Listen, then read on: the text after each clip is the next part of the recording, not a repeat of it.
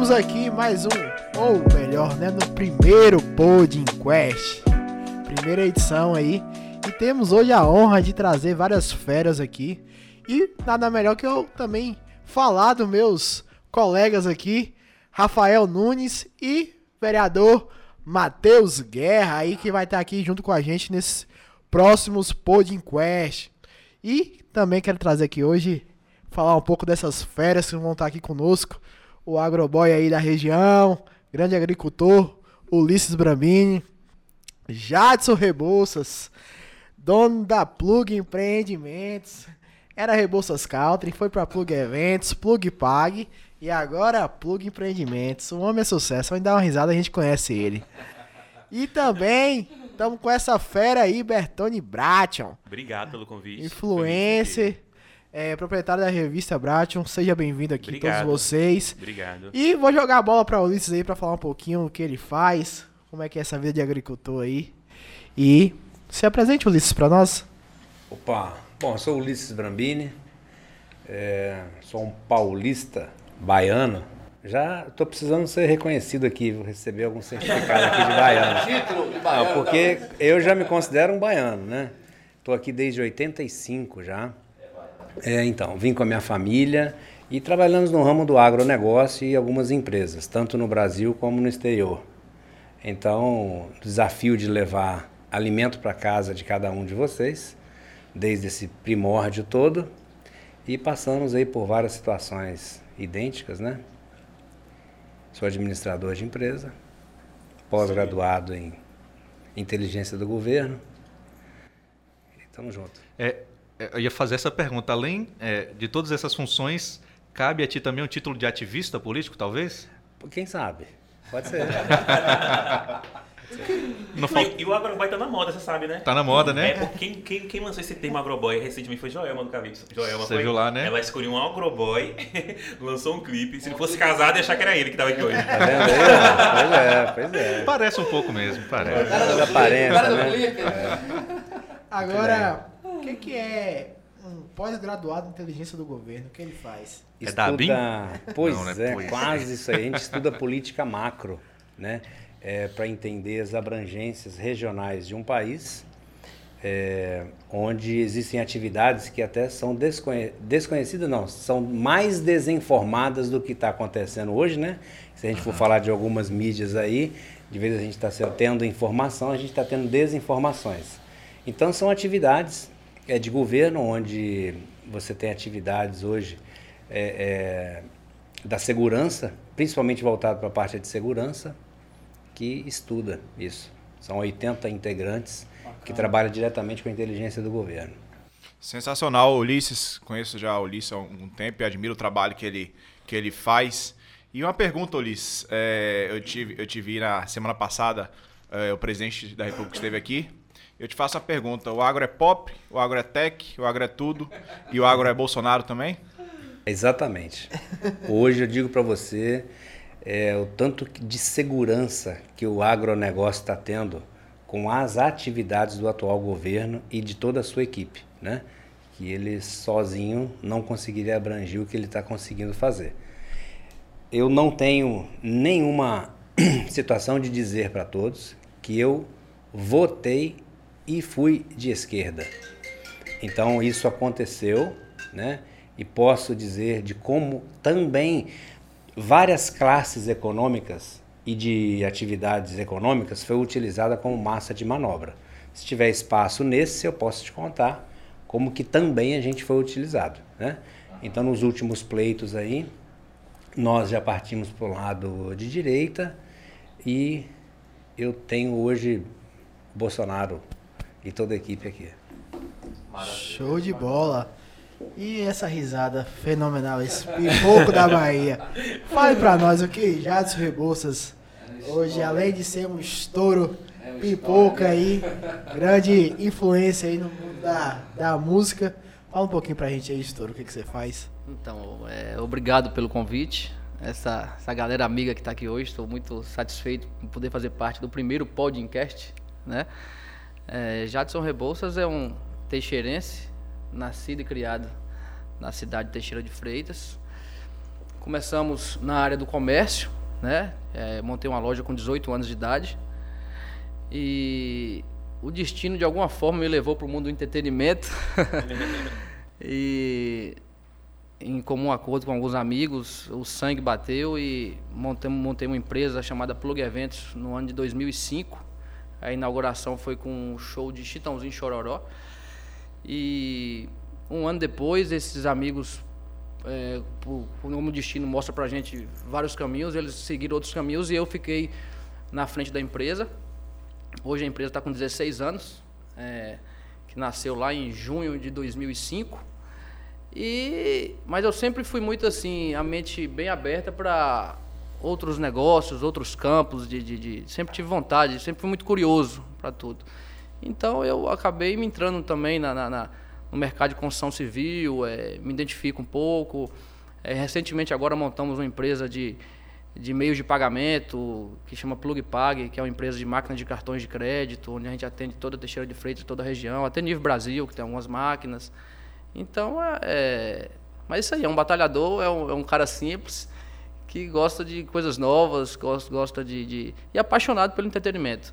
Eu acho que, que foi algo assim que entrou na minha vida, que realmente é, me, me, levou para o mercado, conheci muitas pessoas dentro de Teixeira de Freitas, fora de Teixeira de Freitas, é, e isso fez com que eu, eu crescesse profissionalmente, crescesse é, dentro, dentro do mercado é, do, do, dos negócios em geral se falando, porque isso nos projeta para outras coisas, né? Foi através do evento que me projetou para essas coisas que eu falei aqui e sou muito grato a Deus é, por tudo, pela minha família.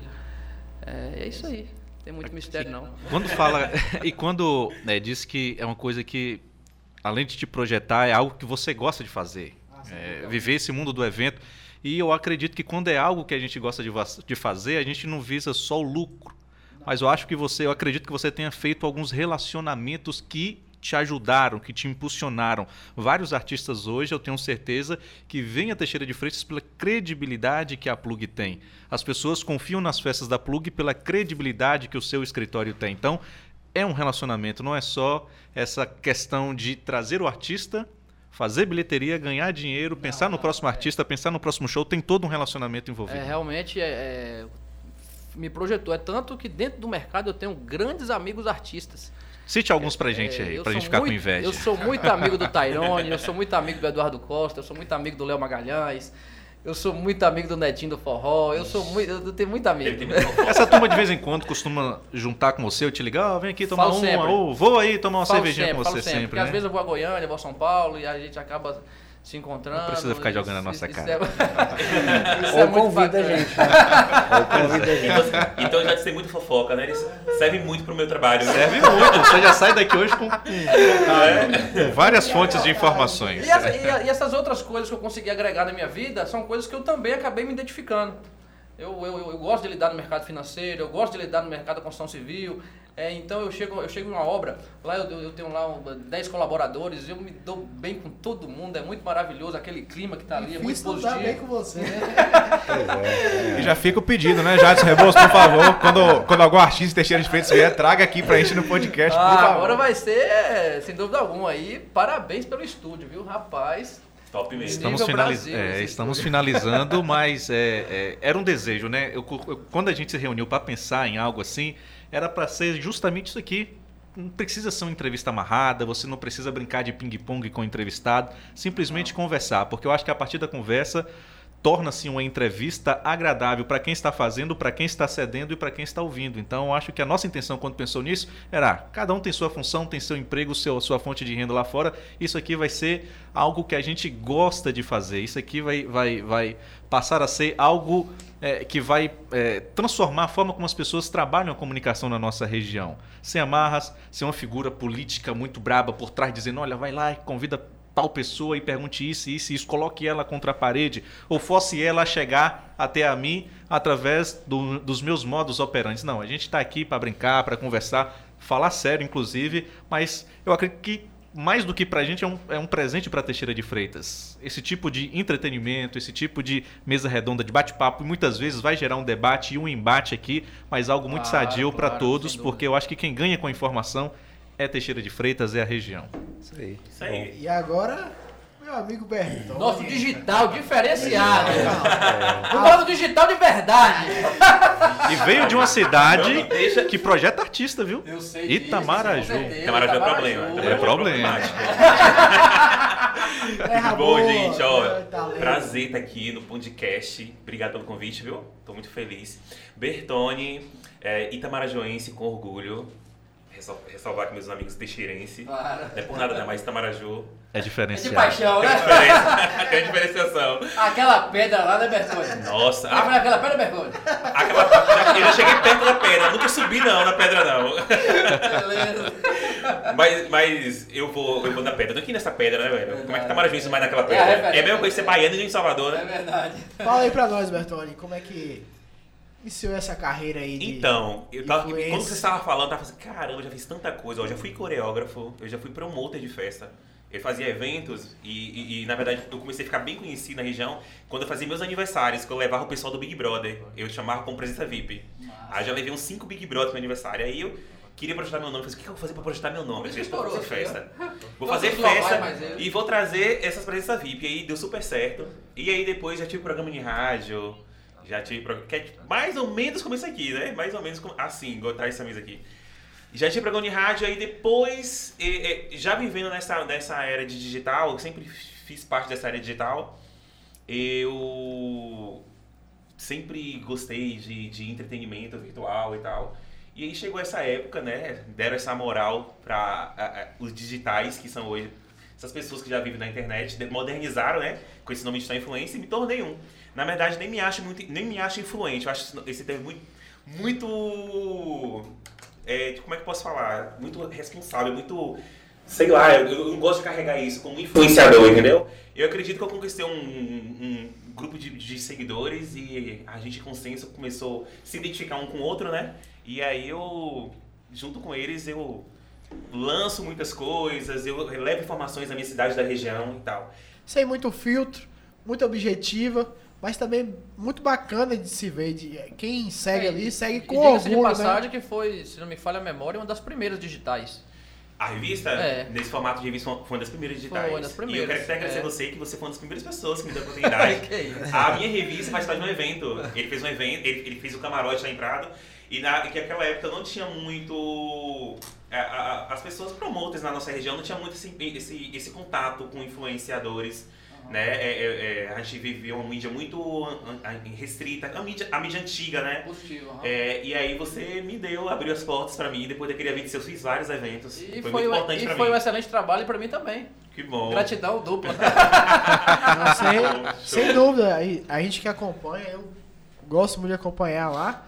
Você vê o alto engajamento que Bertone tem, que muitas mídias tradicionais hoje aqui da região não tem o nível de engajamento que Bertone tem. Berton, na semana passada eu recebi uma amiga de uma revista lá no escritório, a gente falando sobre essa questão de digitais, etc e tal. Eu falei assim, ó, eu, eu, eu, eu adoro os digitais influencers, concordo com a, com a mídia digital, acho que o mercado é digital e vai digitalizar muito mais, Uhum. num contexto geral se falando. É tanto que nós estamos aqui digi- digitalmente. Sim, sim, sim. Mas assim, algumas pessoas, é tipo, é, mas é normal isso, né? É, aprender a lidar com aquilo, a ser um digital real, a vender uma coisa real, entendeu? A publicar uma coisa real, a ter um número real de Uhum. seguidores, a- você entende? Então, tipo assim, eu acho que as- algumas pessoas ainda têm que se é, Politizar, conversa- né? é, conversando com né? ela, se adequar, pra gente poder ser real no que a gente tá fazendo. Sim, e por isso que eu falo que esse termo de influenciar é muito, É, Essa palavra é forte. é muito forte, É verdade. é de uma responsabilidade, É. muito, responsabilidade muito grande.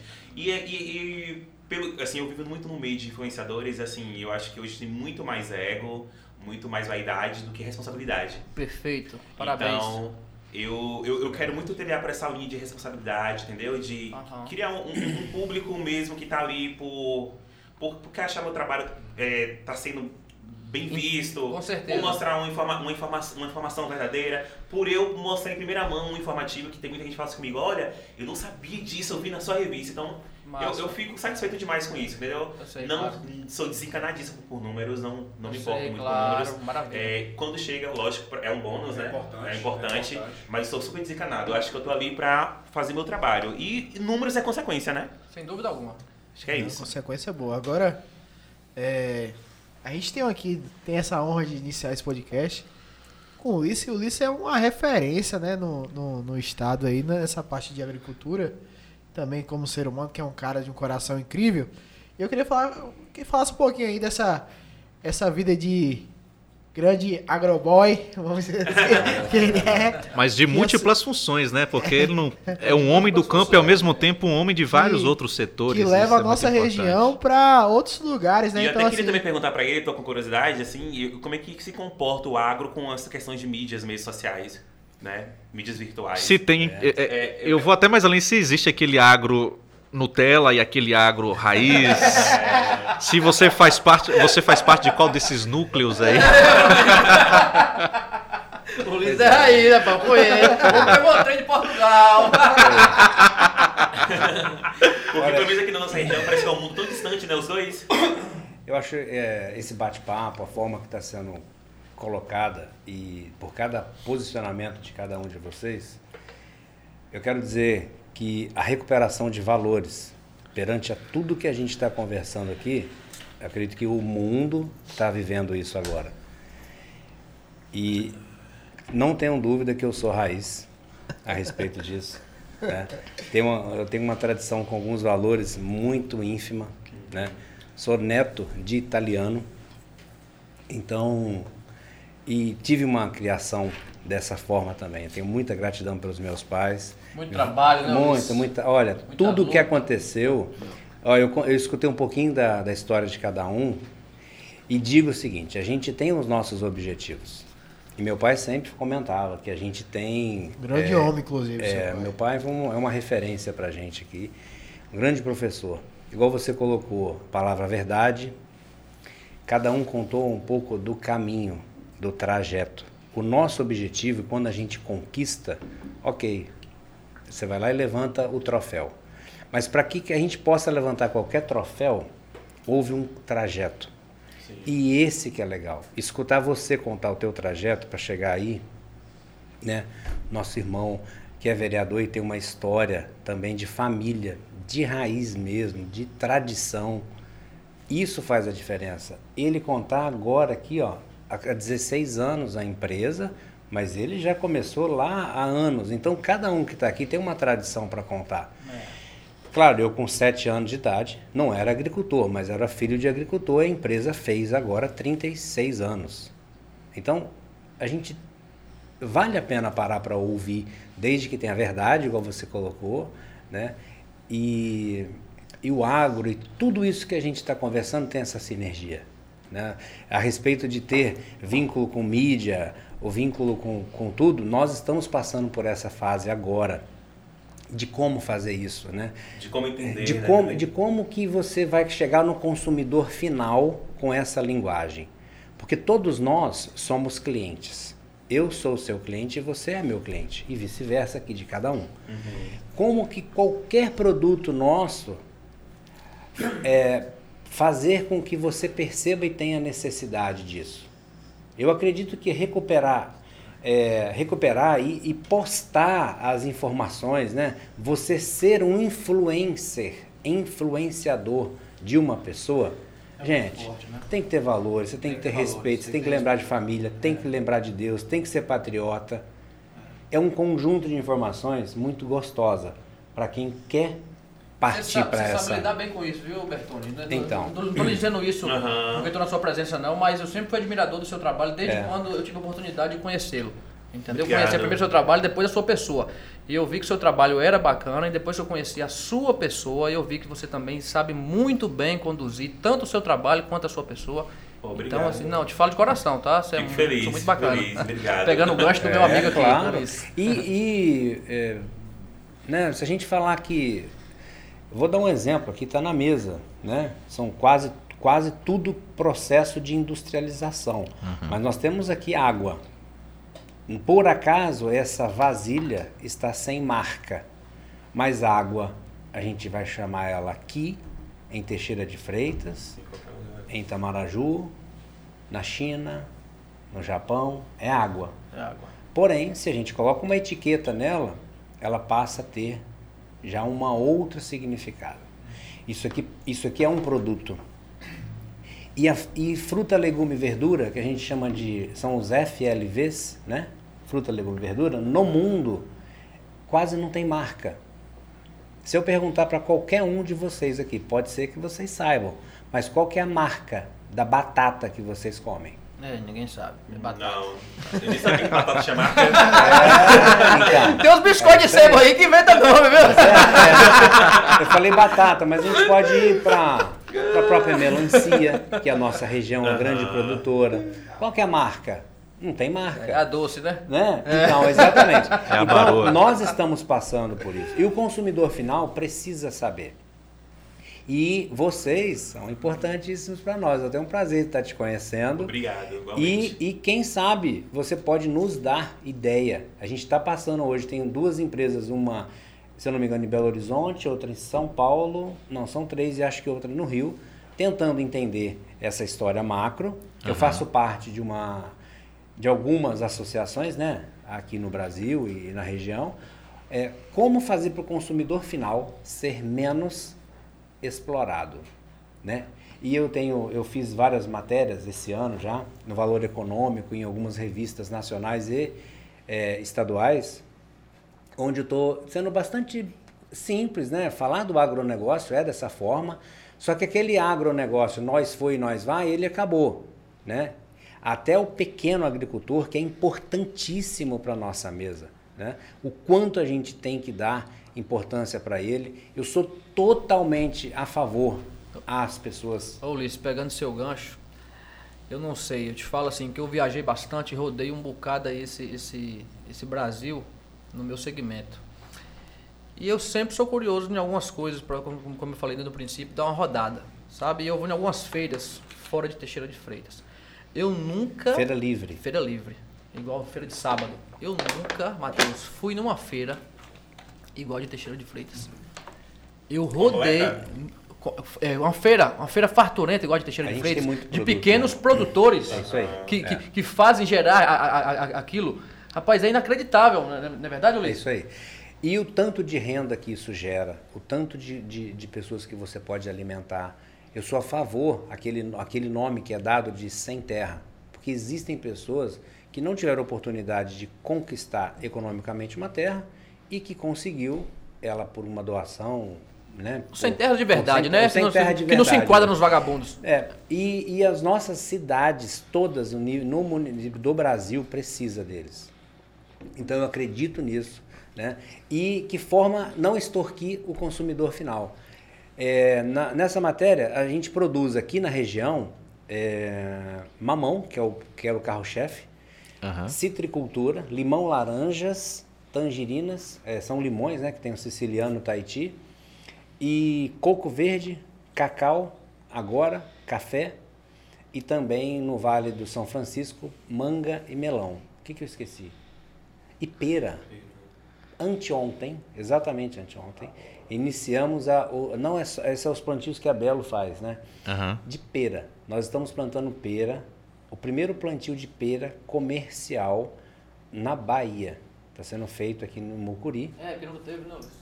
Não, não tem. É uma parceria que a gente tem com a Embrapa e como outras que a gente tem também com algumas universidades e tudo, a gente está Ô, Ulisses, uma curiosidade. É, é, o clima fa- é, tem que gerar esse clima para esse Você produto? acredita? Exatamente. Você- a gente não gera, né? O clima está aí, né? É, não, eu, eu sei, mas tipo assim, algum tipo de cobertura, Estimula. uma É, demanda é. de água, uma demanda de adubo Ó, diferente. nós algo- temos o seguinte, nós estamos num, num clima totalmente tropical, certo? Aham. né, pertinho da praia. A gente tem um, né, tá tendo pouca chuva nos últimos anos, últimas décadas, mas é um clima tropical.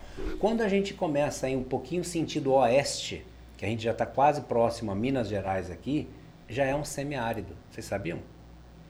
Nós não, nós aqui a 60 quilômetros aqui em linha reta é, já não é considerado um clima tropical Já é semiárido. é um semiárido. Então é lá que a gente está fazendo o cultivo e a gente tem certeza que será um sucesso também. Aprendeu. Ulisses, é, você disse uma coisa extremamente importante. Eu, enquanto estando agora como vereador num, num ato político, é, aproveitando o Bertone aqui também, é, eu não sabia disso, dessa informação que você falou que vai ser a primeira plantação de pera. É. do extremo sul da Bahia ou da Bahia? Da Bahia. Da Bahia. Isso a gente É. Comercial, não, é. comercial. Não sabia. Acredito que muitas pessoas que vêm, eu conversei isso com você uma vez, candidatos a deputados que venham e que tem que conversar com pessoas como o Ulisses, com pequenos agricultores, também conversei com o Ulisses. É, nós deveríamos saber de fato. É, acredito que é, Tony como influenciador também poderia fazer. E qual o que, que você vê nessa questão da população em si saber essa informação? Porque eu acredito que aqui ninguém sabia disso. Se vocês têm interesse que a população saiba que realmente vocês aqui em Mucuri, perto aqui de nós, tem essa primeira plantação comercial da Bahia que a gente não sabia. E questão, também, e questão também como que isso pode chegar no, no- no- consumidor de Teixeira de Freitas região. Porque como isso não tinha na região, vamos dizer que isso tinha é, a pera predominante do sul do país. Argentina, Diminui o custo, né, no caso? É, Até fora do isso, Brasil. Se, se isso minimiza. Então, isso o- o totalmente, região. né? Nós vivemos numa, numa situação de logística onde que ela que determina se você tem acesso a algum produto ou não, né? Hoje você, o- a- a- antes pandemia, a gente já estava começando a fazer compras online, já há um- algum, alguns bons anos, né? Aham. Com a situação da pandemia, essa parte de compras e de env- envolvimento online está cada vez maior. Até, em, em outros lugares, em outros países, ela já, já tinha um, um acesso muito grande e aqui se tornou cada vez maior. E, então hoje, é, tudo isso faz parte, é uma corrente né, de várias informações ao mesmo tempo, são muitas coisas acontecendo. E quando você pega é, laranja, quem, eh, né, há, quin- há 12 anos atrás, de 12 a 15 anos atrás, nós decidimos fazer um plantio de laranja. Infelizmente, a agricultura, é um nome ridículo, mas eu vou falar, cresce às vezes na desgraça de um outro.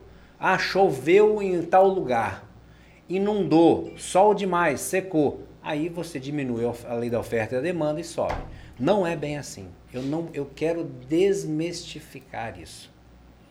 Né? Nós temos hoje é, 42 milhões de toneladas de produção de frutas hoje no Brasil. Quantos por cento vocês acham que é exportado disso? Não sei, não tenho noção, mas eu, eu tenho noção que, a, que o mercado de frutas cresceu muito nessa região, principalmente em Itamaraju.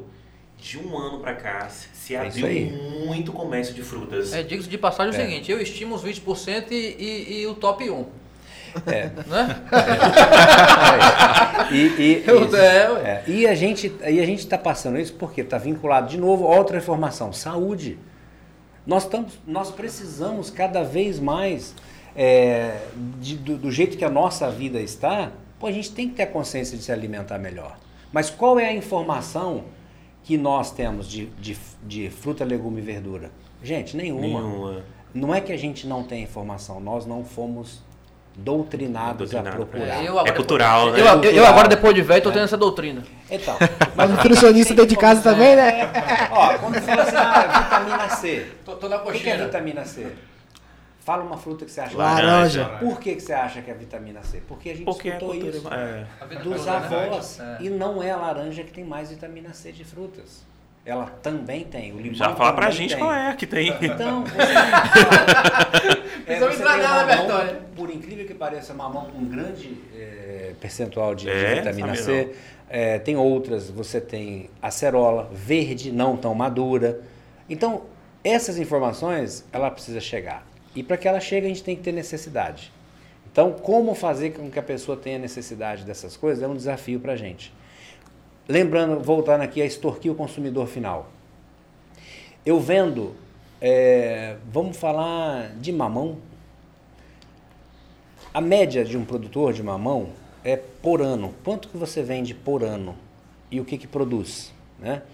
Então a gente atende, é, nós, nó- em, em tudo isso que eu falei que a gente produz, nós chegamos a, a- na média semanal no período de um ano, de 52 semanas, a gente chega a vender em torno de 120 truques de frutas por semana, a nível de Brasil. É uma empresa considerada média, não é tão grande, porque tem outros amigos aí que têm empresas monstruosas mesmo, sabe? E por que está tão distante o valor para o consumidor final? Isso tem incomodado eu como cidadão, como produtor de paixão, de, de, de raiz mesmo, né? E por a gente saber é, as dificuldades econômicas que algumas pessoas têm. Por que, que é tão caro na ponta?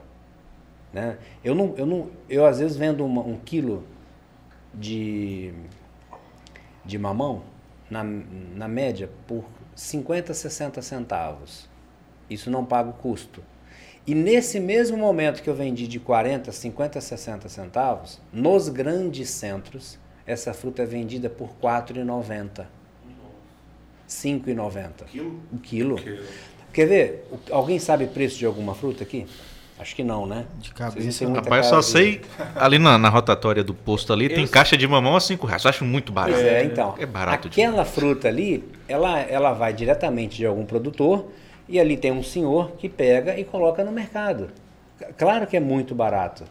Só que se a gente conseguisse vender a cinco reais o ano inteiro uma caixinha daquela, a gente estaria feliz, você acredita? Então, por que, que é tão longe do consumidor final? Eu quero ganhar dinheiro. Você foi muito feliz em ter falado. O número é uma consequência para a gente.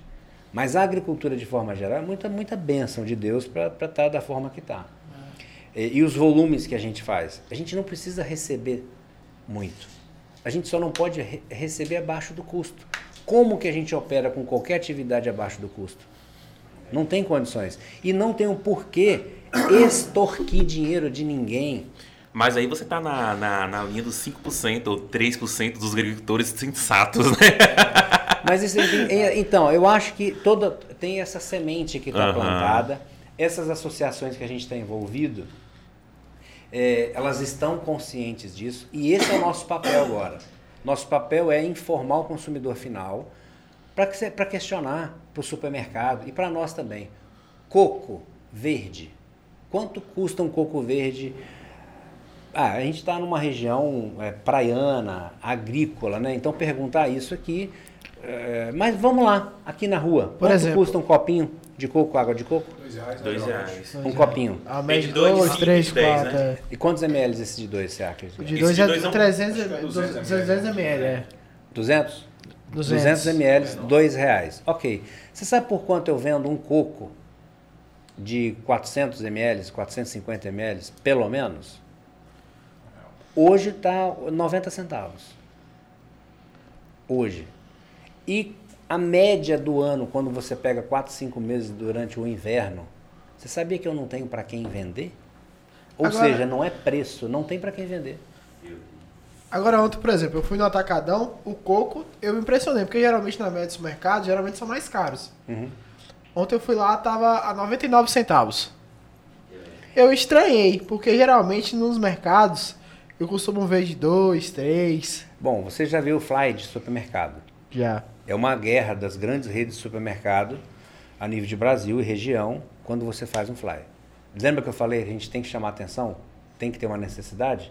Ele pode ter pago naquele coco dois reais e colocou por 99. Toda grande rede de supermercadista ela tem um banco de dados. Ela aperta um botão e imprime por ano todas as divisórias de, de informação que ela quis vender. Qual o período que mais vendeu laranja e o porquê? Qual o período que, eh, eh, considerando as estações do ano, né? Por que, que vendeu coco? Por que, que não vendeu? Por que, que vendeu tomate, cebola, alho? Qual era o momento? Então ela consegue entender isso e lança uma promoção para atrair. Então hoje, começando o verão, derretendo de calor, por que, que eu vou atrair as pessoas? Pegar um fly e vou colocar ali o coco a quanto? 99 centavos. 99 centavos. De contrapartida, eu vou colocar o tomate, que eu paguei a 50 centavos, bota a 1,90. Bota a 3 reais. Então isso é uma estratégia montada em todas as redes de supermercados. Seguinte, a ponta está estourando no produtor, na média com valores muito baixos, e na ponta com o consumidor Eu final. tenho uma luta na minha casa. É... eu tenho uma luta na minha casa com minha mãe, com os supermercados. Aí ela sabe a, pro- a promoção dos supermercados, né? Ela fala assim, Jadson, eu preciso ir lá em tal supermercado comprar a manteiga que tá é, 15,90. Aí lá naquele supermercado ela quer me levar no outro, que o óleo tá custando 7,50, que o preço não vai Aí do outro, ela quer, minha mãe quer me levar em 10 supermercados. Aí no final eu falo, mãe, eu gastei, eu gastei uns 100 de gasolina, você botar aí, vai dar uns 30 conto aí de diferença da economia. Mas, ô, ô Luiz, é, até pegando esse gancho, a gente tá falando sobre informação aí, é, a Bela é uma empresa que é muito grande, né? E tá presente em vários países, inclusive. Que a gente já conversou em vários momentos, né? Em várias oportunidades. E, e muita gente não sabe da estrutura da Bela, não sabe que daqui da nossa região tem, Ameri tem gente da Europa comendo Isso. mamão daqui. Isso aí. E a gente não tem justamente até é, um gancho aí que acho que falta essa informação para as pessoas também entender que tamanho que a gente tem de uma empresa aqui que tem um poder econômico também muito grande de- e que, que leva o nome da nossa região para outros lugares, né? Isso aí. Então assim, fala um pouquinho pra gente como é que é essa questão dessa exportação. Como é botar a cabeça no travesseiro de noite e saber que um produto da sua, da sua empresa aqui na nossa região tá presente em vários países. Bom, já que você graças perguntou, ao trabalho de vocês vou aí. pegar um relatório que eu recebi hoje, que eu pedi, como é que foram as vendas dessa semana. Dá bem. É, da ABIN. Já põe aí a, o cinegrafista ao giro descendo. Poxa vida, Já coloca aquele barulhinho de moeda em caixa. Então tá. Bom, as exportações nossas, ela, é, a gente, né, éramos produtores de comércio nacional, vendia só aqui no Brasil. E começamos a ser fornecedores de, de duas empresas exportadoras no Espírito Santo. No Brasil, até 2005, só podia exportar mamão para os Estados Unidos o norte do Espírito Santo, que era do, do, do Rio, é, Rio Doce até a divisa do Espírito Santo. É uma demarcação geográfica mesmo, onde existia uma, uma fiscalização do USDA, que é a empresa americana que faz segurança alimentar porque devido a uma mosca chamada mosca da fruta. Para falar de forma bastante empírica, mosca da fruta é aquela mosca que coloca aquele bichinho da goiaba, tá bom? Aham. Para que qualquer um possa entender. Então o nome dessa certificação chama-se System Approach. Em 96 nós começamos as exportações da Belo Fruit. Eu não sabia nem como que era a embalagem, eu não tinha nem ideia como que era ir para a Europa. Acho que eu tinha 17, 18 anos. E eu, eu comecei a- a perceber, pô, eu estou recebendo bem dessas empresas. Por que, que eu também não posso? Vou continuar fornecendo, mas eu quero aprender. Então a gente começou as exportações assim. E como moeda, o dólar sempre estava em alta e tinha um poder aquisitivo, um poder econômico e financeiro muito influente sempre sobre a nossa moeda, eu falei assim, a gente quer mandar para os Estados Unidos. Mas não podia fazer Estados Unidos. Só podia fazer do norte, do Rio Doce até o, o divisa com a Bahia. Só, no Brasil inteiro. E somente duas empresas tinham isso. Então, a gente se apoiou e pediu apoio para o governo do estado, para o governo federal e também liberação, troca de figurinhas com o mercado americano. O mercado americano permitiu, eh, foram cinco anos de pesquisas, onde o SDA, a Universidade Nacional eh, de Brasília, aqui em Teixeira de Freitas, não tem EMARC, a antiga EMARC? A EMARC foi incumbida, os alunos fizeram um trabalho para nós, né? quando eu falo nós, foi feito com a Belo Fruit, mas é aberto para qualquer produtor e exportador que queira. Tá? Foi um ano, nós cortamos 100 mil unidades de fruta para fiscalizar e provar para eles que nós não tínhamos bichinho do mamão. Então foram um ano dessa situação e cinco anos para conseguir fazer isso aí. Então houve uma extensão do Rio Doce do Espírito Santo até o Vale do Jequitinhonha. Nós conseguimos essa permissão em 2005. Na época, o governador da Bahia veio inaugurar a nossa empresa e foi um momento muito bacana e tudo. E a gente começou as exportações para os Estados Unidos. Mas a gente trabalha com os países da Europa, né? fazemos o Canadá, a gente faz um pouquinho do Emirado, Emirados Árabes, já trabalhamos com a Rússia também, e tudo agora vai retomar. A gente está com, com, um número bem reduzido de clientes aqui. Ó. A gente trabalha, né, hoje 80% de todo mamão que a Suíça come sai da Belo Freitas. 80%? É, 80%. A gente faz é, mercado holandês, né, Alemanha, Inglaterra, é, Espanha, França. Belo Porto aposentou. Não, para com Então, E como é que é essa demanda? É todos os dias que saem? Mensalmente, semanal? três vezes por semana só fazemos embarques aéreos, né? Não fazemos nada marítimo. A gente deve começar nossas exportações de limão esse ano. E é tudo daqui da nossa região. E olha, gente, a gente como comenta isso é desafio, sabe? Do mesmo jeito que você compra uma máquina de 1, 2 milhões de dólares, você acaba se endividando com uma renda. Eu não estou reclamando, tá? Eu estou falando dos desafios. Quando a gente acha que a gente está com alguma coisa de dinheiro em caixa, você está reinvestindo. Reinvestindo, fazendo patrimônio. E graças a Deus, sem demitir tanta gente. O agronegócio foi uma das organizações que manteve né? a economia. Eu acredito que hoje está com em torno de 550 e poucas pessoas trabalhando com a gente. A, a, agora em, em novembro, final de novembro e início de dezembro, a gente começa a colheita muito boa de limão. Deve contratar mais umas 200 pessoas por um período. E o agronegócio é um desafio, porque tudo depende da natureza. A gente já tem os desafios da natureza que a gente só tem que agradecer, porque vem de Deus. Então, qualquer coisa que acontecer, está excelente para Eu nós. lembro do dia que É. teve uma tempestade e caiu granizo, que há muito tempo a gente não via aqui na região. É verdade. E acabou com toda a lavoura, não foi? É. E aí eu, eu conversei com o Ulisses um dia, ele falou, é de Deus. É Deus sabe das coisas. Não, Teve quando- um prejuízo grande, não foi, Ulisses? Foi, acabou com a Logo assim, quando a palavra foi cedida ao Ulisses, ele falou, é, inclusive falando a questão da, da verdade, dos princípios, ele, eu lembro desse vídeo, em momento algum ele fica chateado, é óbvio quem quer perder uma, uma plantação imensa de mamão, mas em momento algum ele culpa alguém por aquilo, mas realmente Deus está aqui para provar que realmente é um momento de superação. Inclusive foi num momento, inclusive até, acho que já estava até na pandemia já também, né, Ulisses? Tava, já tava. Foi dia 7 de fevereiro desse ano, pô. Foi na E- região toda, se não me engano, foi? Em alguns pontos que caiu. É, na granizo. Itamaraju teve também. E, é. é, aproveitando, fale aí um pouco, assim, em termos de, de, de lavoura, quanto é que foi perdido pra gente, só pra gente ter uma noção. E também como é que foi esse desafio da pandemia, porque assim, todos os aeroportos fecharam, né, de fato. Uhum.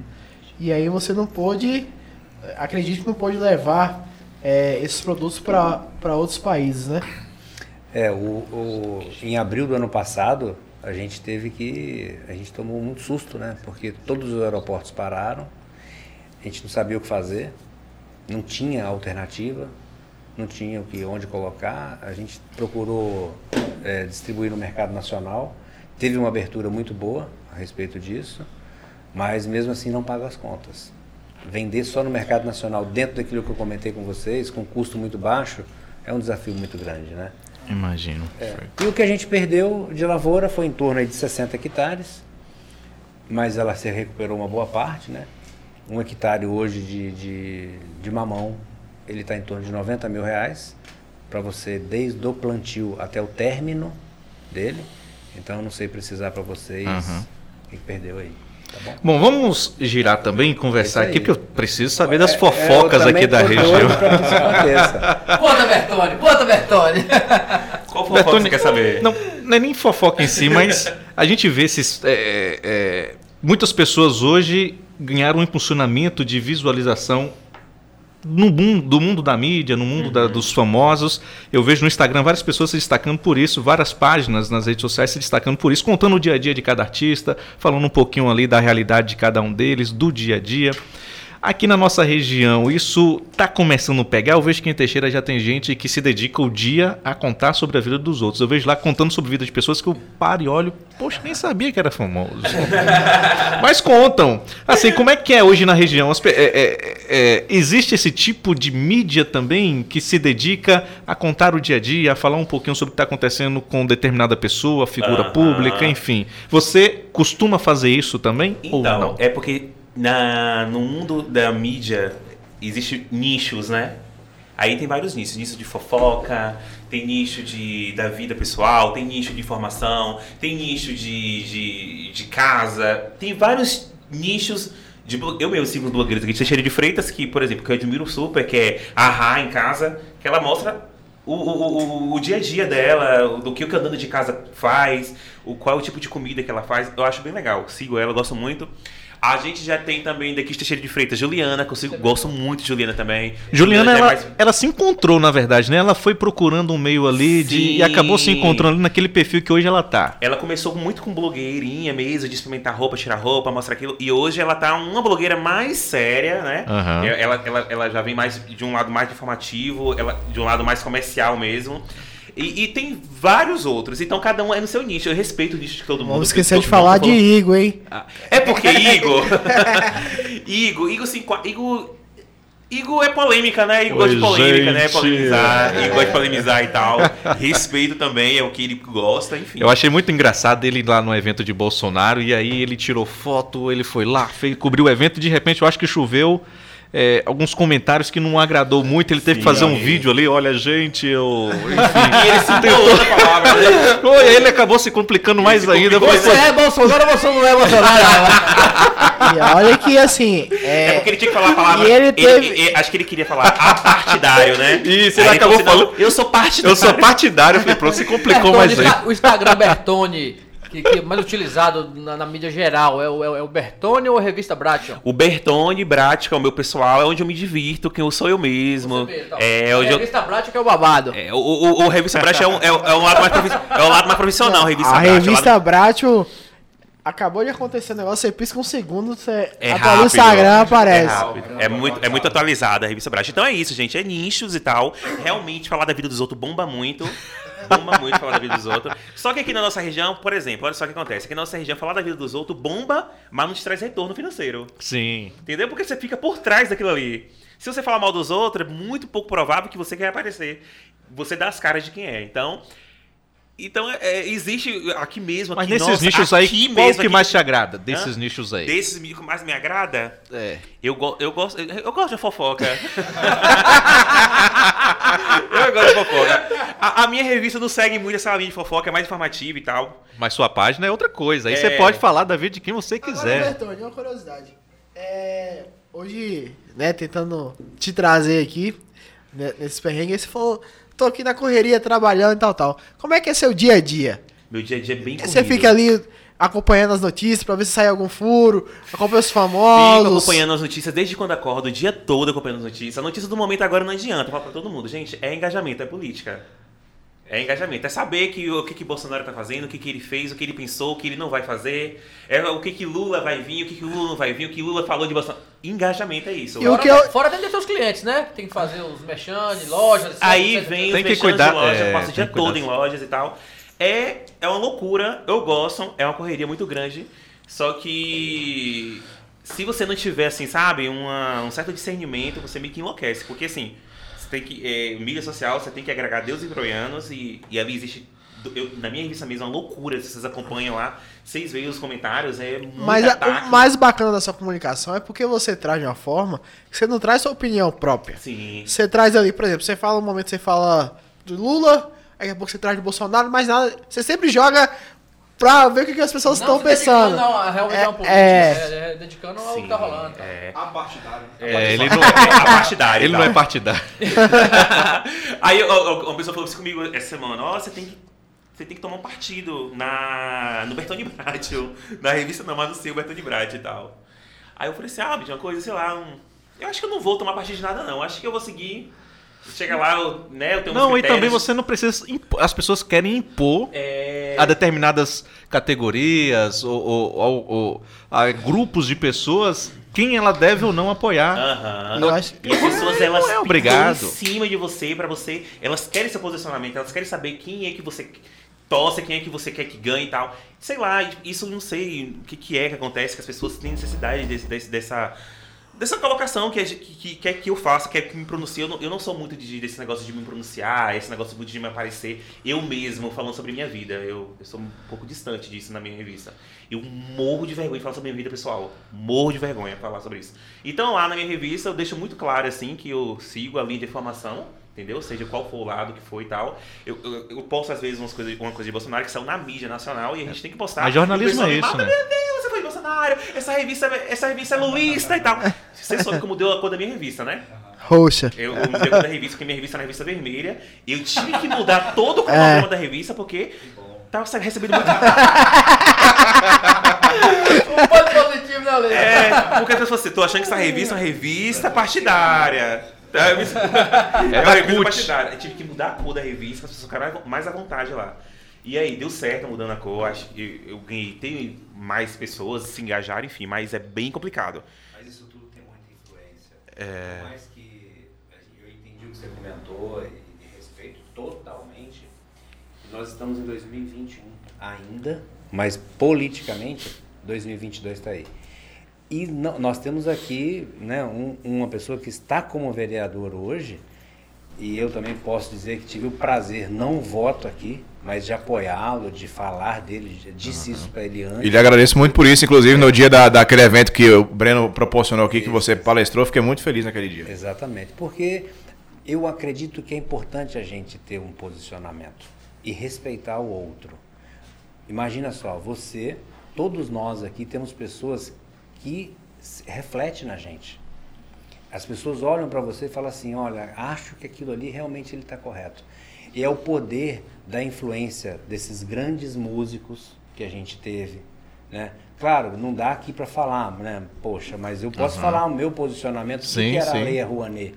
Eu vou falar para vocês que eu sou contra? Peraí, eu não sou contra a Lei Rouanet, Aham. mas ela deveria ir para as pessoas que têm a necessidade Saber usar a lei Rouanet, dela. né? É. Tinha que as chegar na ponta, né? Ela foi mal dela. usada igual os outros. Exatamente. É a mesma coisa do Sem Terra, MST. Então, é, e- então eu só estou assim comentando com Aham, você sim. que em um momento, As pessoas cobram em isso. um momento cobra. E eu me encontro em situação muito difícil. Muito difícil mesmo. Eu até falar aqui agora para as pessoas que estão assistindo. É, é que eu importante, tenho a oportunidade de falar às vezes lá na revista. Eu fico numa situação muito difícil porque eu. Para as pessoas de casa, eu sou influenciador. Eu tenho uma revista que é super séria. As pessoas ali seguem para ver os noticiários. Por trás disso tudo, eu sou homossexual. E aí eu fico naquele lance de. Eu, eu é muita loucura, porque assim, o público que me segue, que é um, um público grande homossexual, eles querem me impor a eh, levantar uma bandeira que eu não quero levantar. Entendeu? Não, tipo assim, eu fico besta com isso, Bertone, sabe por quê? Tipo, por que levantar uma bandeira? Um exemplo, se você é bacana, que maravilha, você é hétero, você é fulano, você é... clã, Nós somos o que nós somos, é igual a, a lei do racista, um exemplo. Aham. Ah, aquele cara tem 10% ali pra racista. Gente, isso é uma falta... Eu acho a falta de respeito é colocar 10% pra racista. Eu acho que nós todos somos iguais, não tem que estar falando em diferença das pessoas. esse corte que a gente Essa chama, cota, isso né? É muito feio Aham. isso, é muito feio isso. deixou de existir. Bertone, a se não falasse tanto isso. sobre, se não falasse tanto sobre isso, É. levantar bandeira de quê? rapaz? Uma pessoa maravilhosa, extraordinária que você é. Então, obrigado. E aí eu fico. E aí a gente, é verdade? E aí a gente passa. E aí eu passo por essa situação de, de, de, de eu ter que levar informação e de ter que receber, tipo, ataques de, de, de- do, meu, do meu próprio grupo. É, eu sei, É, claro. do meu próprio E grupo, assim, igual o Igor recebeu Igor, agora. Igor Aham. teve. Nessa foto, pra vocês terem noção, o Igor teve quase 20 mil curtidas. A própria. é, o pessoal do, do LGBT tava. É, futucando ele ali, né? Não, a, a- assim- a- não, quem futucou Igor foi totalmente o público de LGBT. Então, é, assim, e aí ele, mesmo. ele muita- teve que, de fato, assim, pra se preservar, ele, ele até é, tirou a foto É ali, tanto que arquivou. antes dele, é, dele postar essa foto, ele mostrou a foto. Ele tava no evento, ele, postou, ele mostrou a foto pra mim. E de fato ele também falei- tem uma revista, E né? eu peguei e falei com ele assim, eu falei com ele, eu fui super cauteloso com ele, eu falei assim, não poste. Não poste, eu já sei o que vai acontecer. As pessoas que, a- a- as pessoas que fazem zoada na internet, elas são poucas, só que elas gritam muito, elas É uma minoria demais. muito. é, É. E aí é assim, é o desafio, porque Porque a gente assim. conversou aqui, né, Jais, mais cedo, que é um, um comentário, às vezes, você tá num dia tão bom que um comentário consegue destruir. Destruir o seu dia. E foi o que aconteceu, por exemplo, a gente cita aqui na pandemia, um- uma criança de 12 anos, não sei se todo mundo ficou sabendo isso, filho de um apresentador, eu acho cantora, não, sei, não lembro o que foi, Foi, que é, acabou foi, suicidando, né? Aham, então, frutos de comentários totalmente que, que te devastam contra que outras pessoas que não comentam, mas curtem ou que... Está aberto. Isso está aberto hoje porque qualquer criança, qualquer pessoa, qualquer cidadão que tem acesso à internet mexa. Então, por isso que eu, eu volto a pedir, é um pedido meu. Claro que cada um avalia. Aham. Se a gente está aqui sentado, somos seis aqui discutindo assuntos abertos, né? Maravilhoso. E você já viu que como é tranquilo quando a gente fala da verdade que a gente tem, sem impor nada? Até o semblante, o semblante da gente não tem força, porque a gente fica falando à vontade. E esses adolescentes, eu, eu tenho um menu de filhos. Essa parte De números ele é bom. Exatamente. Ele é estourado do papai. Pois é, exatamente. Eu tenho seis filhos e com idades todos distintos. né? O mais novinho tem seis anos e o mais velho tem 26. Por enquanto, só seis. né? tem vindo mais aí. Então, é, eu acabo passando por todas essas situações. Né? De que forma conduzir, de que forma que a gente vai falar, o que, que eles estão vendo, o que, que eles estão assistindo. Né? Eu tenho uma filha de 15 anos que acabou de postar aqui. Ela só posta coisas contra o Bolsonaro.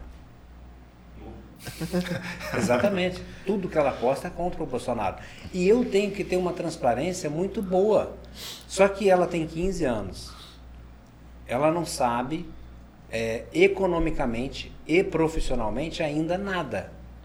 Como que você fala isso? É, porque ela só estuda. Ela não levou para casa ainda nenhuma garrafa d'água.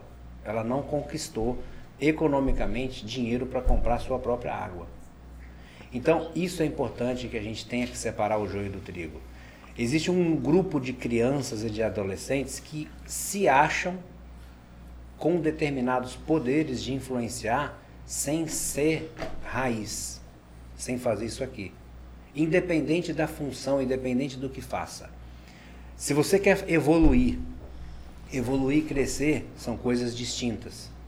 Mas se você quer fazer alguma coisa, que seja ela digital, né? na época dos nossos avós e bisavós, ou você ralava para ser e ter, hoje você pode ser uma pessoa que fica atrás de um pena, apenas um computador. É simples falar, né? Ah, ganhei uma fortuna atrás de um computador. Não, senhor, você teve uma história de conhecimento, de informação para fazer assim. Eu sei fazer investimento. E eu tenho meus milhões, mas eu fico em casa trabalhando. Mas para tudo isso existe um trajeto para você conquistar. Então, eu sinto isso, estou falando da minha casa, das minhas crianças, que se acham poderosos com X anos de idade, não vou fazer propaganda não, mas quer comprar um puta de um telefone? Com quê? Com o dinheiro do pai? Aí eu acho que você está criando teu filho Nutella. Aí eu acho que você está dando poder para, independente de qual parte profissional e, e tudo, de, de, de ter uma pessoa que não Claro, tem. claro, claro. Né? Então, esse posicionamento, de tudo que eu contei, né? Acabo falando demais, mas é para que a gente possa mostrar esses Perfeito. valores, essas Perfeito. verdades, né? E que seja do lado de direita, de esquerda ou de centro. Eu hoje estou de direita. E amanhã, se eu tiver que mudar, eu vou mudar. Po- política não é igual futebol. Que você vê seu time ganhando, você xinga, fala palavrão, chuta. Não, perdendo, falei. Salvo o Vasco Não, e o Fluminense, viu? que já perdeu um K de torcedor. ganhando, perdendo tal. Mas é só um time de paixão, né? Agora, política em trabalho e profissão, não é. Eu estou trabalhando em tal lugar. Se não agradou, seu patrão ou você como empregador não está legal, você tem todo o direito de mudar. E política é assim também. Agora acho que a gente tem. Assim, eu, por exemplo, tenho muita dificuldade, porque eu tô nos dois, dois extremos, assim, né? Eu, eu tô do lado empresarial, com empresa, e eu tô ali do outro lado social. E o lado social, muitas vezes a gente tem muito. é, a pessoa que já tem um pensamento do lado de esquerda, as pessoas estão mais envolvidas, é, até profissionalmente mesmo, então assistentes sociais. É, eu, por exemplo, fiz pós-graduação lá em Vitória, na área de gestão, controle social e política social. E lá todo mundo da minha sala é declarado é, esquerda, né? Porque aí traz a história das conquistas, da, da categoria e tal. E assim, e aí assim, eu quanto coordenador de um projeto, se eu me posicionar hoje, a forma que as coisas estão de, de- tão Polarizadas. polarizadas, se eu me posicionar hoje, eu deixo de, eu deixo de receber doação para o projeto, porque eu sou a favor de tal situação. Então, assim, hoje a gente tem dificuldade, e até dentro da empresa, muitas vezes, e muito empresário tem essa dificuldade, principalmente falou uma coisa. em épocas de, de, de, de políticas Muito até mesmo interessante aí, regional, de se posicionar, porque a gente, todo mundo fica um pouco assim, receoso. Pô, se eu me É, posicionar, você tal tem- pessoa a não vai gente tem medo hoje né? de falar sobre nossa opinião, sobre nossas, né, nossas escolhas Mas e essa- tal. E a internet está muito perigosa. É. Ela realmente parece que é Quando a gente lei, fala assim. de parte social, de ajudar ou de fazer a nossa parte mesmo, né, perante ao próximo, eu acredito, independente de qual religião, nós estamos aqui para fazer alguma coisa sempre em prol do próximo. E se a gente não tomar cuidado a respeito disso, será que a gente também será, tá? Eu estou posicionando porque toda regra tem exceção. Que a gente está se posicionando de que forma? Eu participei de uma campanha e acabamos tendo uma, uma arrecadação. Itamaraju entrou, Eunápolis entrou nessa campanha. Com a Lipetral, né? E a Lipetral, com, com a João nacio- Internacional. Eu assumi, né, eu acho que não sei se eu te contei, falei, olha, eu fui chamado para fazer uma doação, para ser um con- contribuir. Chamaram numa reunião, Ulisses, você vai doar? Eu falei, olha, como é que funciona? Funciona de tal forma. Eu falei, eu posso assumir três cidades? Como assim você vai assumir? Não, eu faço, ajudo uma doação para Teixeira de Freitas, mas como eu tenho outras fazendas em lugares e as pessoas também são necessitadas, o que eu doar, a gente pode deixar na minha cidade? Ah, você precisa de uma entidade social para apoiar e tal. Convidei a maçonaria, a maçonaria pegou e a gente fez a doação. Nós conseguimos arrecadar 56 toneladas. E chegou alimento. pra gente, viu? Assim, fala de exaltar É. que ve- veio a igreja católica recebeu, Isso. a igreja presbiteriana também recebeu. Nós fizemos- é. E aí a gente recebeu também por Que meio bom. deles. É isso aí, a gente fez isso. E eu tenho que confessar, eu já falei em alguns outros lugares, mas não assim aberto. Você acredita que está mais difícil fazer a doação do que arrecadar? Então existem coisas, pessoal. Eu vou eu estou falando e tenho como mostrar que não está encaixando essa parte social. Nós estamos vindo há tantas décadas sem ter o real responsável por ela. Acredito. Nós viemos falando de valores. E cadê o. o- é, né? Nós estamos Olha hoje, você, você, está falou. como olha- vereador. Olha o que você falou. Tá mais fácil arrecadar do, Do que, que doar. Sabe por porque quê? você não sabe a doação É, correta. e quando a gente estava fazendo a se as, doação. mãos, se as mãos são corretas que está recebendo Então, aquilo. e exatamente. E eu tenho, eu tenho prática, a gente trabalha. é, eu estou precisando de contratar pessoas para trabalhar. E a gente escuta falar em vários lugares. A falta de. de- de- tem ah, desemprego, desemprego, desemprego. Então, eu acredito que tem uma base para ser reestruturada.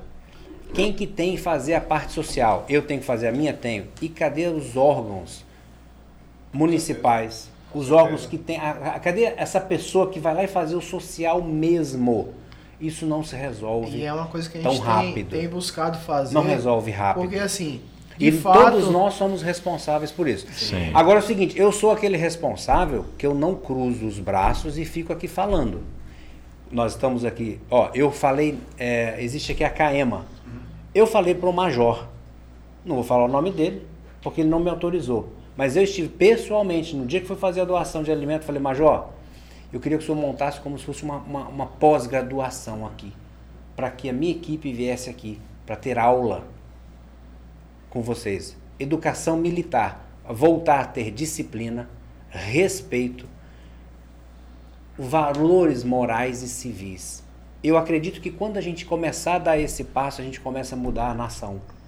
Que as pessoas vão ter comprometimento de falar o seguinte: nós temos uma lei trabalhista que você tem que ficar oito horas e até duas horas de hora extra. É isso mais ou menos assim? Ok. Rapaz, vá lá e faça suas oito horas bem feita. Então, como que a gente tem que voltar? Isso é na base, é voltando na escola.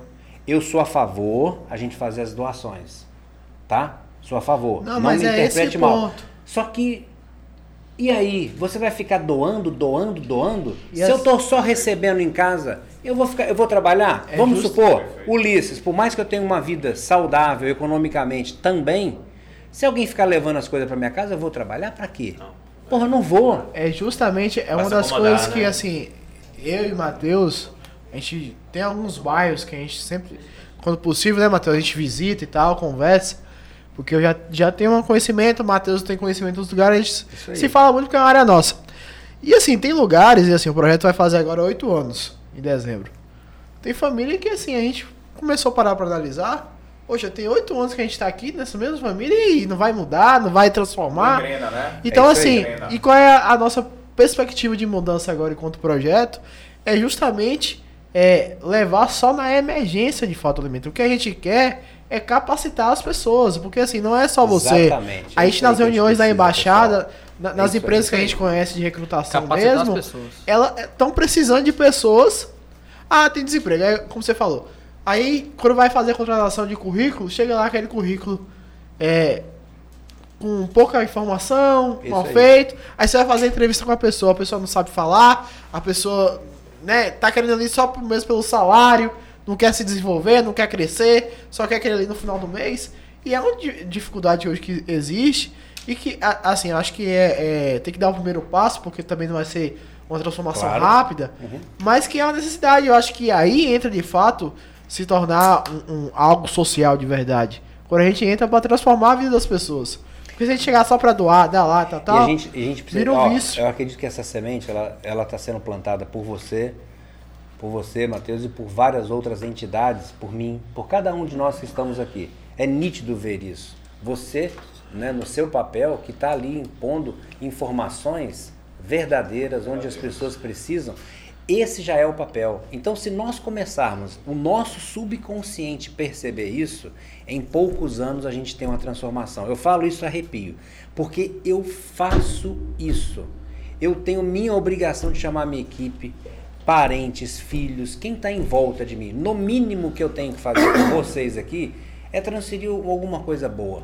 É o mínimo que a gente tem que fazer um pelo outro, né? É isso Não, mesmo. Estou muito feliz, Breno. É, eu tenho enfrentado também muita, muita questão disso. Hoje as pessoas chegam até mim para pedir emprego, né? Como a gente se fosse realmente fez do vereador, do político, um cabide de empregos. Infelizmente tem feito isso. E muitas pessoas estão que, é, querendo trabalho, mas não estão querendo trabalhar. Quando você, Né? Essa quando- é a grande Querem emprego, você mas não querem trabalho. seu nome à, à disposição, eu às vezes me perguntava, eu digo no, no nosso papel, eu não estou desmerecendo ninguém e tal, mas eu sei que você Uhum. assim, um- uma pessoa batalhadora, de família super é, tradicional da cidade, um, um cara que não dependia daquilo.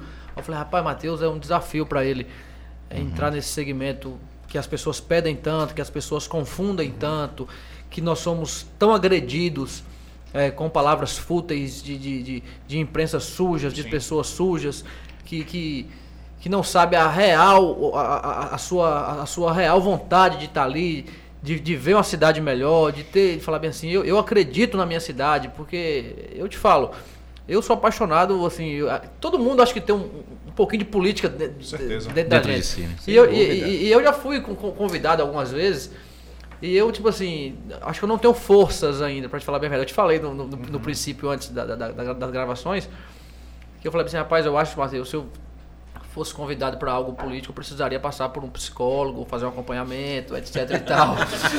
porque eu não sei se eu aguentaria tantos ataques fúteis, né? É, Rapaz, porque é, é terrível. É, porque é demais. é, pra quem te conhece, sabe da sua história, da sua família, uma pessoa extraordinária, sua família, nossa, dispensa comentários.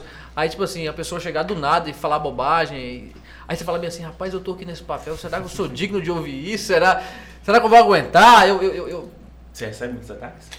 Então, Tom, obri- obrigado pela pergunta, né? É, mas, a, mas a ideia do, do papo é justamente isso que a gente estava conversando aqui. É, Rafael Nunes e Breno for- são amigões meus.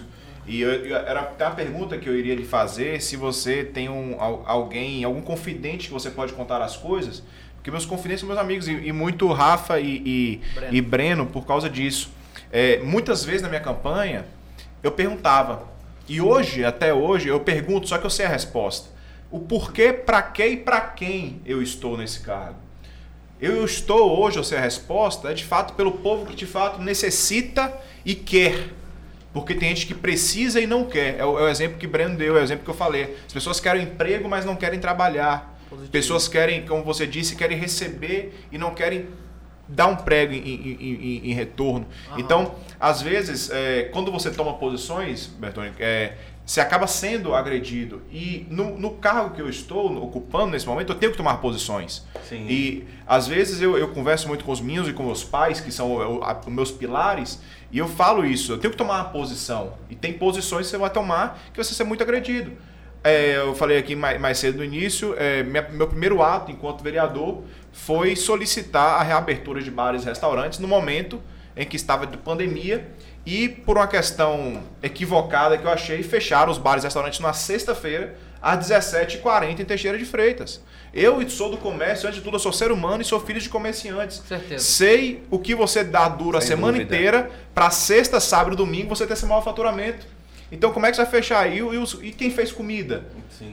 E quem é o diarista que estava contando com aquele dinheiro para receber no, no final de semana, que geralmente os, os restaurantes contratam a mais? Então é essa. É, minha pergunta fica para você também, se você tem realmente quem você influencia.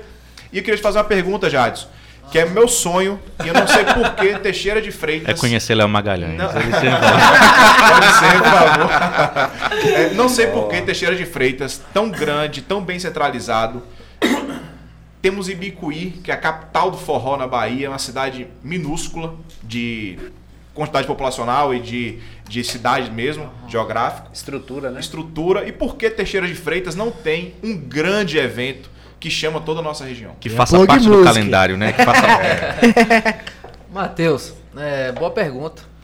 Acho assim, Ibicuí é uma, é uma- é uma- essa história desse evento é um evento muito antigo. Tradição. É um evento de tradição. Começou assim. Então o que acontece? Teixeira de Freitas, ela, ela tem uma demanda de evento muito grande, né? É, durante todo, todo o ano.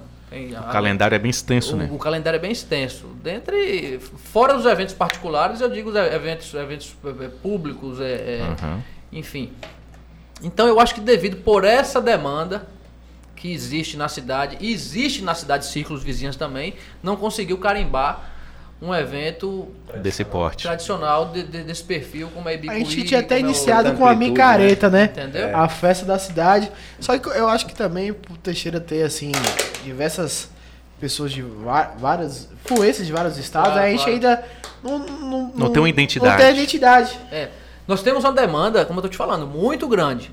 Então você vê, Ibicuí ela não tem evento nenhum. Ibicuí é uma cidadezinha pe- pequena, se não me falha a memória, vai ter aí na média seus 10 mil habitantes. Ela recebe tiver, aque- tem nada. É, exatamente, se tiver. Ela recebe aquele evento por ano em uma fazenda que vem Vitória da Conquista, Brumado, Tororó, etc. Aquelas cidades que fazem aquela composição, só que ela se tornou grande, que leva até Teixeira de Freitas, Tamaraju, Eunápolis e tal. Tornou um evento muito grande, Já saí de tradicional. São Paulo pra ir pra lá. Sim. É, exatamente. Então, Estrutura fenomenal. É, fenomenal. Agora- então, cresceu o evento. Então, é, para nós que temos uma demanda de eventos é, extensos, não só em Teixeira de Freitas, mas como em toda a Aham. região, aí você já, já, já descaracteriza é, você a- a- talvez carimbar um evento nesse perfil. É tanto que já tentamos, para te falar bem a verdade. E, e falando nisso, né, é, assim, de eventos e tudo, não posso deixar de falar que momento maravilhoso Teixeira de Freitas e a região está vivendo, mesmo com tudo o que a gente conversou, mas com, com a expansão que Teixeira de Freitas ela está acontecendo e vai acontecer. Ah, Aham. isso é sem dúvida. É uma coisa fora do comum. Eu acredito que nem nós estamos ainda, preparados, oi? É. O meu Teixeira é sonho. uma cidade muito nova, a gente tá, É. eu falo direto, a gente tá inici- a gente não se desenvolveu, a gente tá Mas, tá- iniciando mas então, o ela- desenvolvimento, mas ela- né, de mas fato. Por isso que eu acho, acho excelente que né, hoje tem uma pessoa aqui do poder público, o tanto de, que a gente tem que valorizar cada passo de cada pessoa que teve coragem de abrir uma porta Uhum. e conseguiu ter tradição em mecânica, em peça. É. A região inteira vem comprar aqui É, hoje. Teixeira né? de Freitas é, tá, tá- É, e, e- e a pujança que Os empresários, os é a empresários, capital do extremo sul. É É, o- os empresários vêm fazendo a cidade de uma É forma extraordinária. Então a Pessoas gente que não pode acreditam perder isso de vista de forma O que eu, eu, eu costumo dizer é que meu sonho, minha vontade, assim como em Itamaraju, que eh, tem diversos, eh, eh, diversas culturas ali no seu entorno, que emprega muita gente no setor agrícola, por exemplo, eh, e Teixeira de Freitas no setor comercial, eu gostaria muito, é um sonho, eh, ver na mesma proporção que o empresário cresce, a cidade crescesse, porque é triste você ver grandes fachadas, prédios bonitos, pessoas investindo em lojas, aí você olha para a rua cheia de buracos. A infraestrutura do centro da cidade ainda é muito aquém do que Teixeira merece. E eu não culpo é, uma ou outra gestão, eu culpo a história de Teixeira Claro, de Freitas claro. em termo administrativo. An- Então, an- antes de, de você é,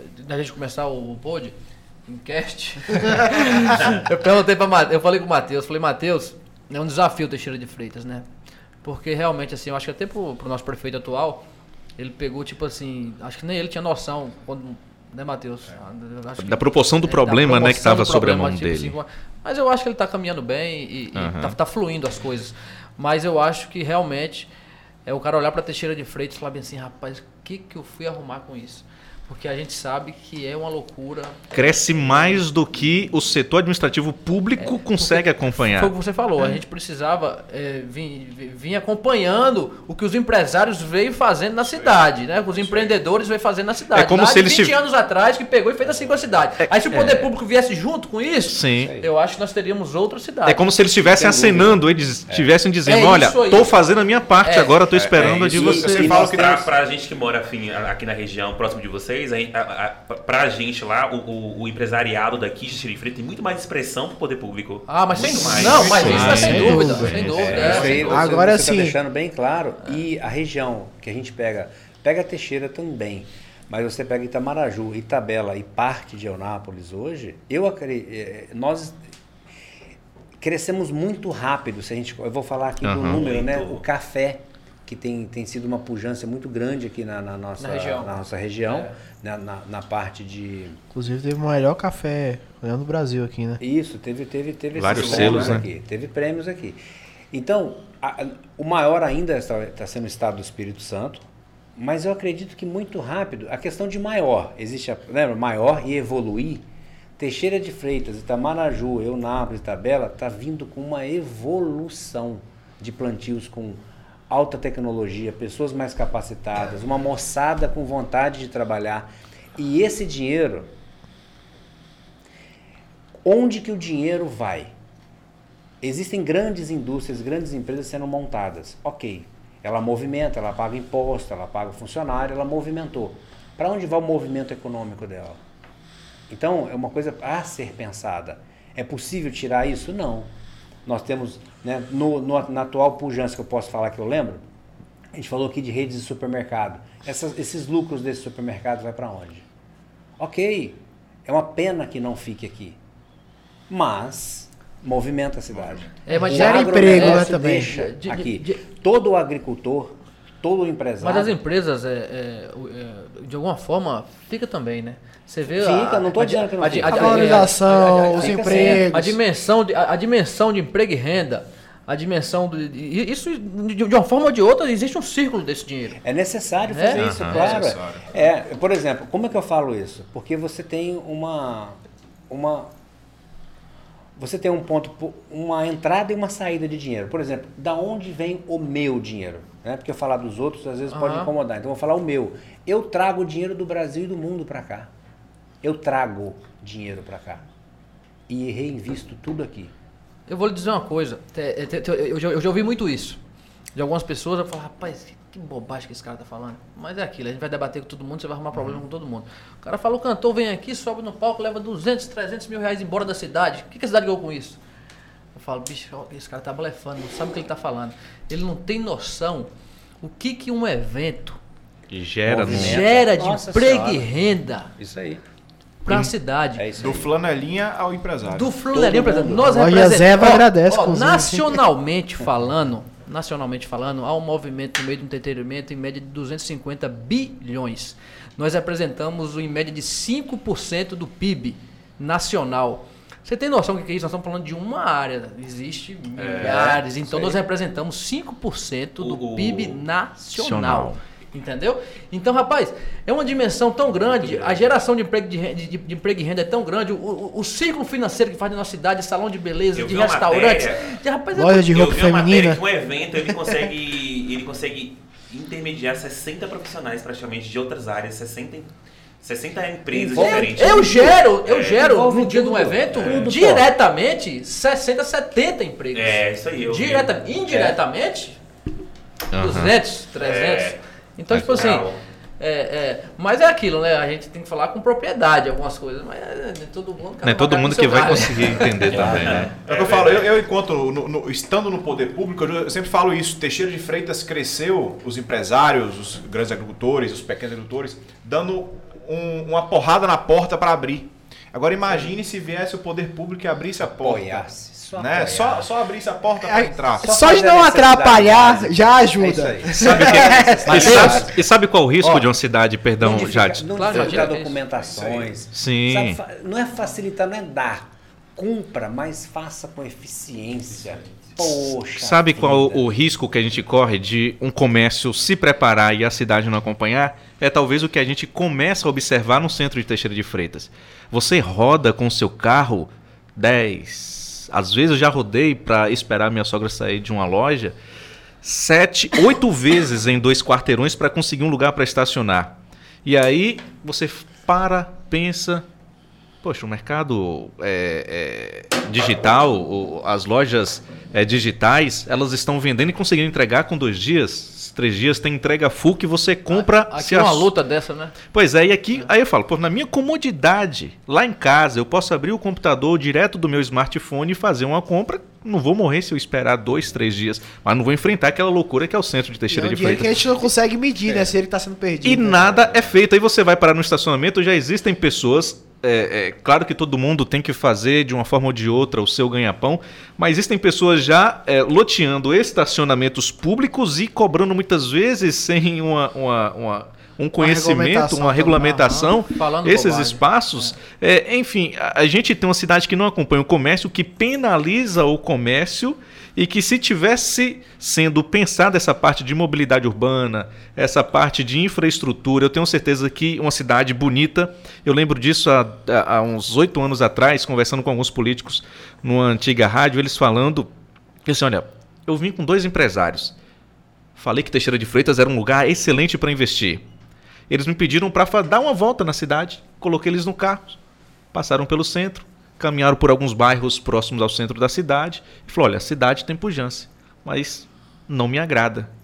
A estética da cidade para alguns investidores precisa agradar, a infraestrutura precisa agradar, ela não precisa só vender, ela precisa agradar, porque é, até para você colocar uma determinada loja, um determinado, um determinado produto, a cidade precisa acompanhar esse perfil. E Teixeira de Freitas tem tudo.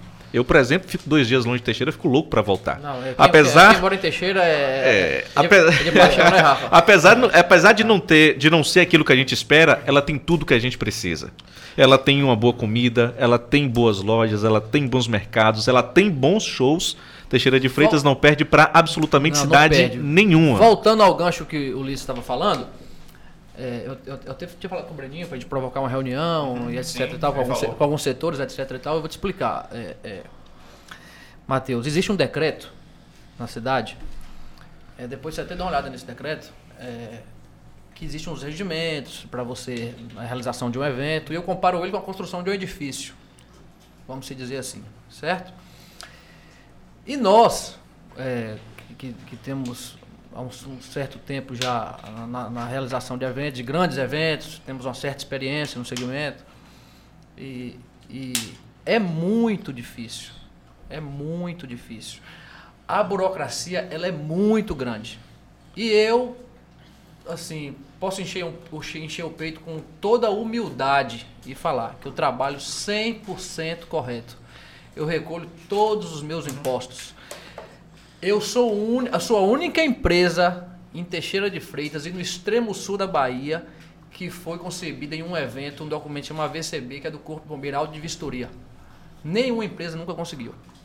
Não estou desmerecendo ninguém, tá? Só estou falando Mas você tem que dizer os seus o méritos. que eu, o- o- Tem os, que os meus méritos. os seus méritos. Então, às vezes, eu vejo acontecendo algumas coisas. é, eu não quero botar a culpa em ninguém, poder público, nem secretaria, secretaria de Segurança Pública, enfim. Mas eu vejo, às vezes, algumas coisas flutuando por aí, é, sem um certo regimento, sem, um certo, sem uma certa fiscalização. Sabe, Matheus? E aquilo, assim, de certa forma, nos incomoda. Porque quem trabalha certo e vê acontecendo errado, de uma certa forma. Desmotiva. Com certeza. E causa indignação. Concordo. Você Prejudica, entende? né? Aí eu falo, bicho, é, eu preciso conversar com alguém, sabe? Tipo, fazer pelo menos o meu papel. Vamos, com toda certeza. É, né, Matheus? Você Vamos entende? sim, vamos sim. Porque eu acho assim, não é que eu quero que a lei que, eu, que serve para minha empresa serve para outras empresas, não. Não estou me comparando com ninguém, eu não quero isso não. Mas eu quero o bem da nossa cidade. E o certo tem que ser Porque se acontecer uma para merda todos. em qualquer ponto da nossa cidade, vai refletir também na minha Com empresa. certeza. Sim. Vai refletir no segmento em geral, entendeu? Sim. Então, é um, é um ponto que está me preocupando. E precisa ser discutido o quanto antes. É isso aí. Gente, é muito bom estar com vocês. Quero agradecer esse rapaz. Não sei se ele está preocupado em voltar para Itamaraju hoje. Volta hoje, O não. Bertoni hoje vai ficar Não de sei boa. se ele Tô vai aproveitar. várias informações. Pois é. Eu Não, a revista Brecht, tá a revista vai esponja, sair né? com várias pautas daqui. né? várias pautas. Já vai sair entendedor do agronegócio. Já vai sair entendendo muito como funcionam os shows aqui em Teixeira de Freitas. O porquê. Nós, nós É. vamos saber de tudo sobre o, o mercado digital. Já veio até o título. Por que não Ibicuí em Teixeira de Freitas? Boa, boa. Isso aí. E como e também falar sobre podcast, né? Que é a novidade do momento. Sim. e Verdade. Pronto. vamos falar da pera, né? Nosso tá aqui também. Vamos falar da pera lá em Mucuri. mão, né, Luiz? Privilégio, né? Oh, que isso. E Nós assim, agradecemos, viu? é, foi muito gostoso, foi é. muito É, gostoso. Por exemplo, esse tipo de informação, muitas vezes o- a mídia convencional não abre espaço para que ela seja de fato é, jogada ao ar para as pessoas conhecerem a história de Exposta, cada um, né? mas ao mesmo tempo exposta é, é, a história de cada um, mas ao mesmo tempo a contribuição de cada um para a nossa região, para a nossa cidade, para o nosso entorno aqui. Isso é muito E importante. a nossa região ela cresce justamente por causa de cada um que tá aqui, né? Eu acho que Desses corajosos aí, né, Matheus com toda a coragem que e, e aí, né, vale até ressaltar isso. A gente tem uma pessoa capacitada lá dentro que tem entendimento das leis, que não teria por que estar lá, mas está lá querendo. É interessante pra gente, tá Sim. fazendo parte dessa história e vai ajudar nesse crescimento de Teixeira. Sim. Ah, sem dúvida alguma. É, Rafa, dessa comunicação excelente que ele tem, né? E nessa influência. é, Influência. mas né, essa, essa é realmente essa, essa referência na comunicação, de poder entrar em todos os meios, saber entrar, isso é muito importante. Bertone, que tá lá em Itamaraju, mas a gente sabe que tá no mundo, né? E eu vou abrir um, um parênteses para Bertone aqui, porque depois a gente vai ter que trazê-lo de volta, assim como os demais, porque eu, eu, eu senti falta da fofoca. A gente fofocou pouco aqui. Você senti falta da fofoca? Não, gente, mas foi tudo, mas foi tudo de bom. O, o que eu achei mais interessante, assim, que aqui tem seis pessoas totalmente diferentes uma da outra. E que respeitou, né, o... o- Com um empreendimento totalmente diferente do outro, mas todo mundo com o mesmo intuito, que é agregar valores. Sim. Verdade, então, assim, Antônio. tô muito feliz de sair daqui hoje cheio de informações, conheci pessoas novas, né? Aham. E o importante é isso, gente. A gente tenho um sentar, bater um papo. Eu tenho que fazer um pedido aqui, praticamente quase ao vivo. Para todos nós começarmos novamente a lembrar do nosso patriotismo. Pequeno, mas bota uma bandeira do Brasil. Bota uma bandeira do Brasil. Bota uma bandeira do Brasil. Na sua revista, num cantinho, coloca a bandeira do Brasil. Pode ser. Patriota, Mas, ó, independente de nada, patriotismo. partido, né? Aí a bandeira é. do Brasil já é um, um novo Um símbolo do podcast, né? Sim, Por sim, que sim. sim a bandeira do Brasil e por que O a resgate, sim, o resgate do, pra- do patriotismo. Com certeza, com certeza. O resgate é o patriotismo. Valores, verdade, Sim. tudo isso está envolvido. Pra gente não misturar as coisas. Sim, e outra coisa, é, eu posso vir com a camisa do Brasil, Jadson pode, sei lá, vir A com, unha, com a unha dele, né? pintada. Estamos aguardando, né? Que dia? Dia 18 de dezembro. vem com a camisa do Brasil, vem com a unha pintada. Inclusive, vamos aproveitar aqui e deixar já assim o Então, convite Bertone aberto. vai vir, não vai, Bertone? Unha pintada você tá Aí, aqui, né? aí, Nós vamos estar é lá. verdade. Vamos estar lá e vamos também fazer o convite, se possível, Jadson, dentro da agenda desses que vão estar aí, se puder trazer aqui, nem que seja 40 minutos, meia hora, a gente Ah, bater papo. questão. a gente que eu traz falar, hora que eu referências. falar do estúdio e, e- e das cabeças, eu falar, tô dentro. Enfim, eu acho que o podcast de hoje mostrou realmente o que a gente tá querendo. Foi uma entrevista aqui que a gente co- coloca cronômetro às vezes a hora, mas essa realmente foi muito bacana. É isso que a gente quer. É que as pessoas participem, que vocês mesmos, vocês muitas vezes interagiram entre vocês, que a gente ficava olhando aqui pro outro. É isso que a gente espera. A gente espera que a população de Teixeira de Freitas goste, a população da região goste, e que isso atinja realmente fronteiras, né? É um momento digital, é a época digital que a gente vive, e com certeza a gente vai precisar de cada um de vocês vindo sozinhos também, porque é muita É muita informação. informação. É. É bom, e o meu recado que eu vou deixar aqui pra vocês, principalmente pra vocês aqui do podcast que trabalham com mídia social, que tá levando assim novo entretenimento pras pessoas, pra você também, pra você também, é sobre essa questão que tá muito evidente agora no mundo e, e aqui entre a gente também sobre os ataques, entendeu? Eu sempre é, já te perguntou como é que você faz pra lidar com isso e tal. Eu sou super desencanado disso. Por que eu me desencanei disso? Porque eu, eu tive a consciência que o que as pessoas pensam sobre você e sobre mim é problema delas. A gente tem nada a ver com isso. E a gente não tem, demais. E que a gente não tem como dominar a cabeça de ninguém. E, e, e, e sequer dominar o que ela tá pensando a nosso respeito. O que a gente tem. O que a gente consegue fazer diante disso é falar assim, poxa, eu tô levando a minha verdade, tô fazendo o meu trabalho, tá tudo certo comigo. Então, Você já me fez hoje ataques 50%, importam. 50 político, viu, Matheus? já tô mais forte. Então, eu acho que a intenção é essa, né? Então, assim, como é, que eu, como é que eu me lidei com isso? Eu ficando bem comigo mesmo. Eu Maravilha. fico bem comigo mesmo quando eu levo a minha verdade, faço meu trabalho do jeito que eu queria fazer e tal. E esses ataques pra mim passam despercebido, então. Quando você leva o bem, É, ele Sim. flui melhor. sim, sim. Sabe, você na hora, você foi dormir, acordou, falei assim, o que, que eu vou fazer de bem hoje? Não tem nada que te segura. É isso aí, você tá de parabéns com tudo isso. Gente, muito obrigado, cada um de vocês Opa. aqui. A gente vai ter outras oportunidades. Demais. E foi muito bom. Obrigadão.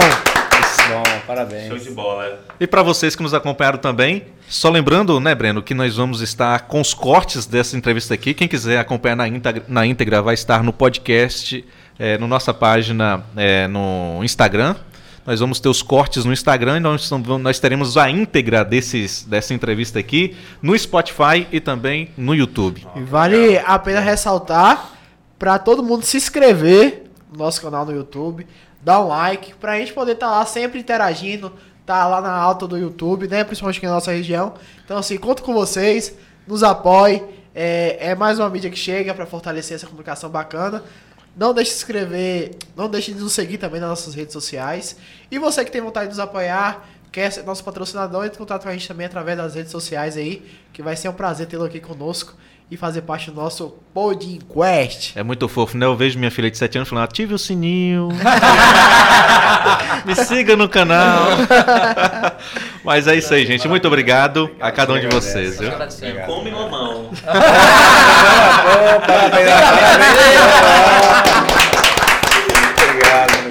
Valeu!